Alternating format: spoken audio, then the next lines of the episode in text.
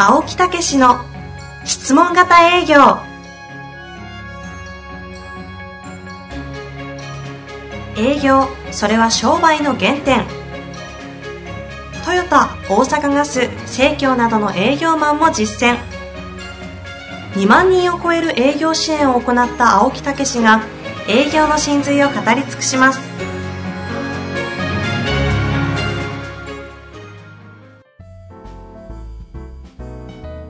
こんにちは、遠藤和樹です。青木武の質問型営業。青木先生、よろしくお願いいたします。はい、よろしくお願いいたします。さあ、今日は久々にね、質問に戻っていきたいと思うんですが。そうそう、ところが小室さんがまだいてくれてんのよね。そうそうそう。もうい うっかり終わった後に話してるんで、青木先生に捕まってしまってですね、ええ、出たらってことでね。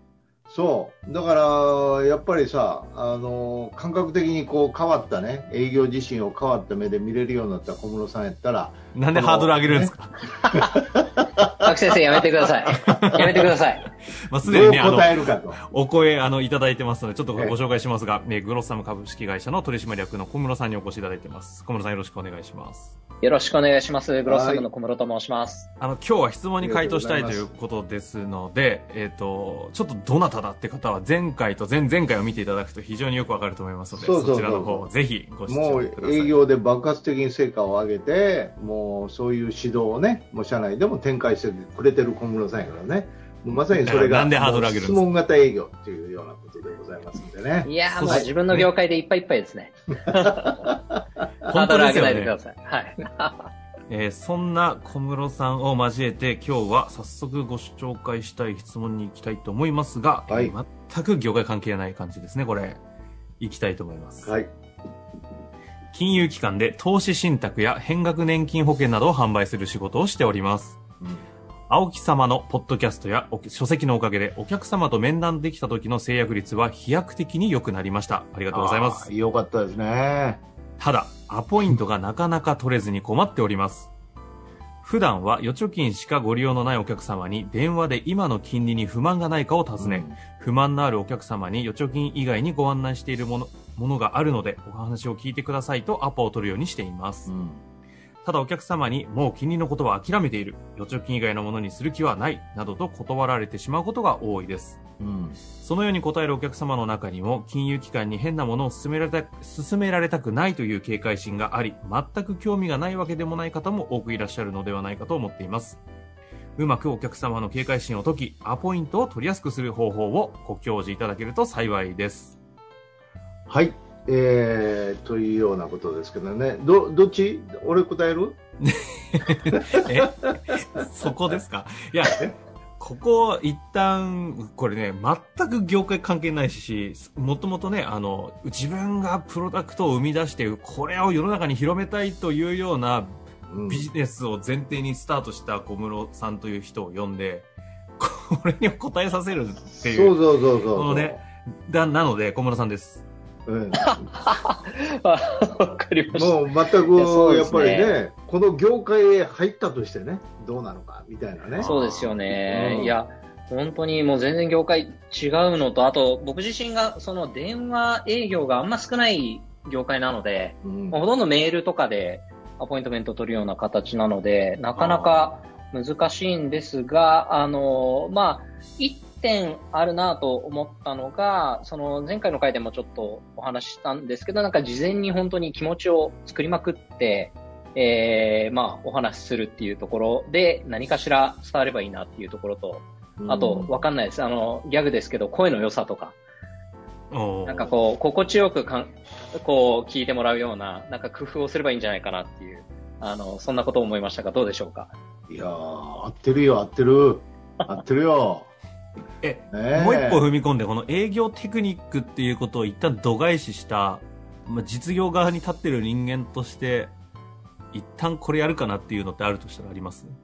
一旦やるか、あそうですね。まあちょっとどこまでできるかがわからないんですけど、まあファーストタンコンタクトで、やっぱり印象よくこう感じていただくためには、まあさっきギャグで声って言いましたけど、まあ事前に例えばなんか、そのね、セミナーに出てるとか、まあこういうことをやってるっていう、こう、なんかよ世の中に対する PR が、なんか自分自身できていて、なんかその実績を後押しに、こう、ファーストコンタクト取るとか、うんあの、まあ、それこそなんか、紹介経由で、こう、この人は大丈夫ですっていうスタンプを押してもらった上で、こう、ファーストコンタクトを取るみたいな、な、何かそういうものを借りたりしないと、結構なんか大変なのかなって思っちゃいましたね。なるほど、なるほど。うんそろそろ青木先生が喋りたくいなってやいやいきてますかね。やいやいや、喋りたくなってきたって。なってきたって。もう、うずうずされてそうだったんなだ。ってきたってなんでわかんの？いやいや。ああ、ほんでも素晴らしいね、やっぱり小室さん。ねえ、いやいや、本当にその通りだと私は思います。まずやっぱりね、あの、思いなんですよね。うん、やっぱりあの、えこれはお役立ちなんでね。うん、だからまずこれ、ぎあの、電話するっていうことは多分全くの土新規じゃなくてお客さんにかけてるんじゃないかなと思うんですよ。うん、でその中で金利のことを諦めてるとか、あもうそれそういうことはいいっていうね、だから金利のことを諦めてるっていうことはさ、うん、もうなんかまだ心残りはいあって言い聞かせてるみたいな感じですよね、これ、言葉もね。うん。うん、それから抑う人以外のことはしないことにしてるっていうこれもなんかほらバックボーンがあるみたいじゃないですか。なんか調べた上でそうしてるみたいな。もう何もないみたいなね。実はあるんですよっていうことを言えばいいわけですよね。だからそう言われることに対してあなんかいろいろお調べですか？とか、うん、そういうような、まあ、言えば反論対処法。まず共感してあそうですよねってなんかお調べやったんですか？とかね。いうようなことで相手の心を開いていくという、でもそれにはね、やっぱり声がいるんですよね。うん、それから相手に対する思いがいるんですよね。ええだからそういうようなことで、まあ、状況を確かめながら、お客様のランクを見極めながら、もう一回アタックするとかね。そしたらまたよければぜひ一回資料送りますから見といてくださいとか、感想聞かせてくださいっていうのもありやし、まあ、一度あのそういうこともこういうことでありますから考えてみてください。って言ってもう一回アタックするとかね、うん、というような形でやっていけばそんなにこううんどうですか？こっち側にあの、うんマイナスは受けないというかね。ネガティブな反応を受けないというかね、えーだからそういうようなことで一番ね問題はネガティブな反応を受けることなんですよね。そうするとなんか自分のやってることのなんかもう本当にこれ役立ってんのかみたいなねことに思うかもしれないけどそもそもやり方が強引やったら反論が食らっちゃうわけよ。だから相手の状況に合わせてこうきちっとそのレベルを測りながら質問しながら進めていくっていうね。いうようなことでこの場合はねあの割といけるんじゃないかなと思うんですよね。うん、もともと銀行ということで信頼もあるし、うん、それからやっぱりそういうお客さんにかけてるような感じなんでね、ええ。これがまたね、ど新規やったらもうどえらい厳しくなりますよね。だけどどちらにしろ、まあそういう、あのー相手を見極めながら粘り強くっていうのがもうアポイントメントのね、あの本当にポイントっていうかね、ええまあ私がいつも言うように私は若い頃にあのやった時はリチャード・クレーダーマンの音楽をかけながらラジカセ背負ってたやつ。ススキップをしながら気分を高揚させた時によっしゃって言って電話を取ったんですね。あの、ろろ六本木ヒルズの小室さん的にはこのお話を聞いてどう思うんですか？だって公園でラジカセで、あの、ボタンポチって高める人の話を、六本木ヒルズの後ろ背景ウォークマンウォークマンと、あ、僕ますか？そんなもんいやー公園でラジカセ鳴らしとったらアホやんか。昔されてたじゃないですか。それはお客さんともあ、言ってお客さんはの前か。あんま変わんないですわ。いや、でも、あの、すごい徹底力だなと思いますけど、あの、本当に似た話で、あのね、営業行く前に、こう、公園で腕立て伏せしてから行くとか、なんかそういうね、話も、あの、あるわけですから、まあえ、本当にな、んすか、それ？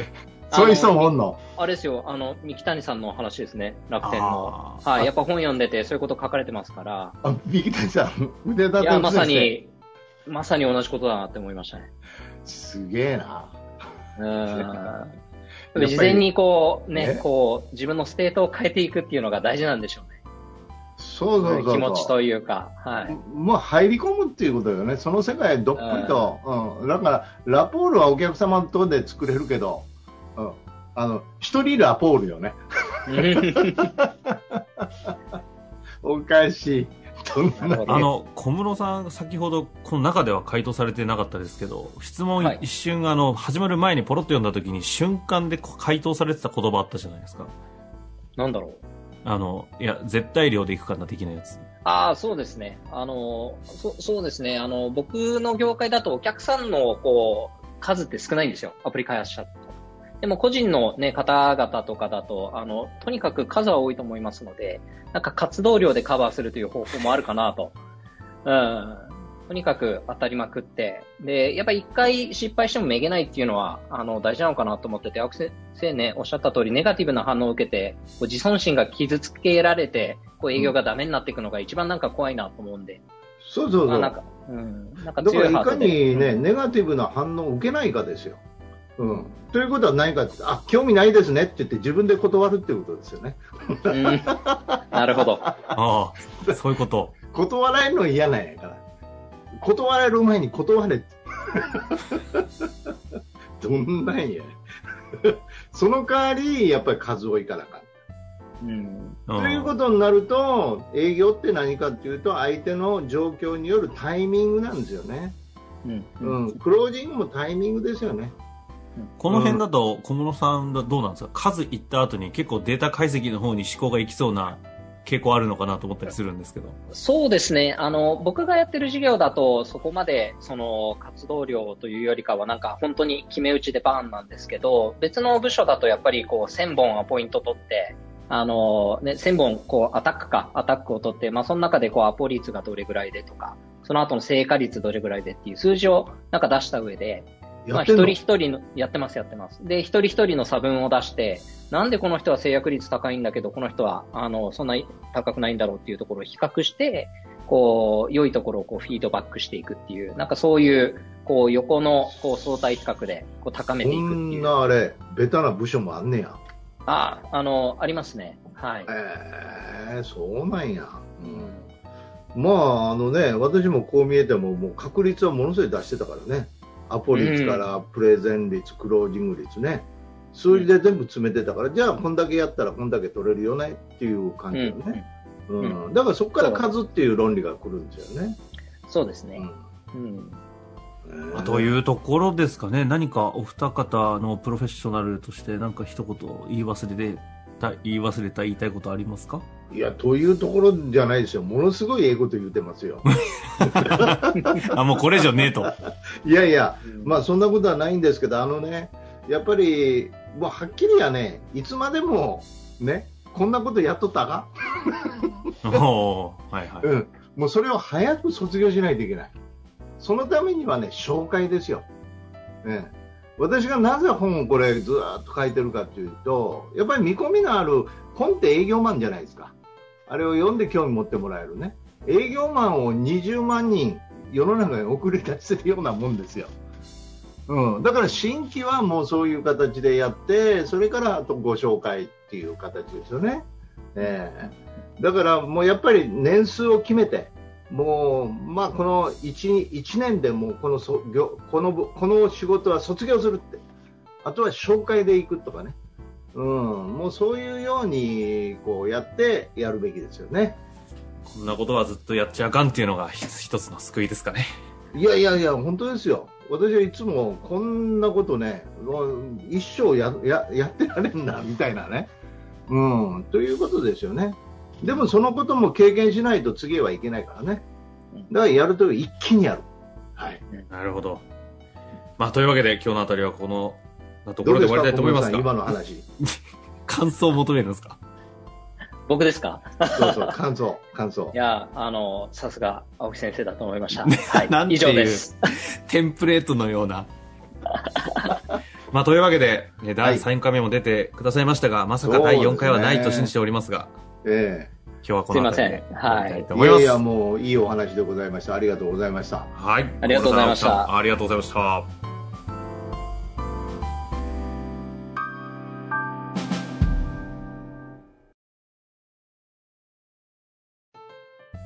本日の番組はいかがでしたか？番組では青木武氏への質問を受け付けております。ウェブ検索で質問型営業と入力し検索結果に出てくるオフィシャルウェブサイトにアクセス。その中のポッドキャストのバナーから質問フォームにご入力ください。たくさんのご応募お待ちしております。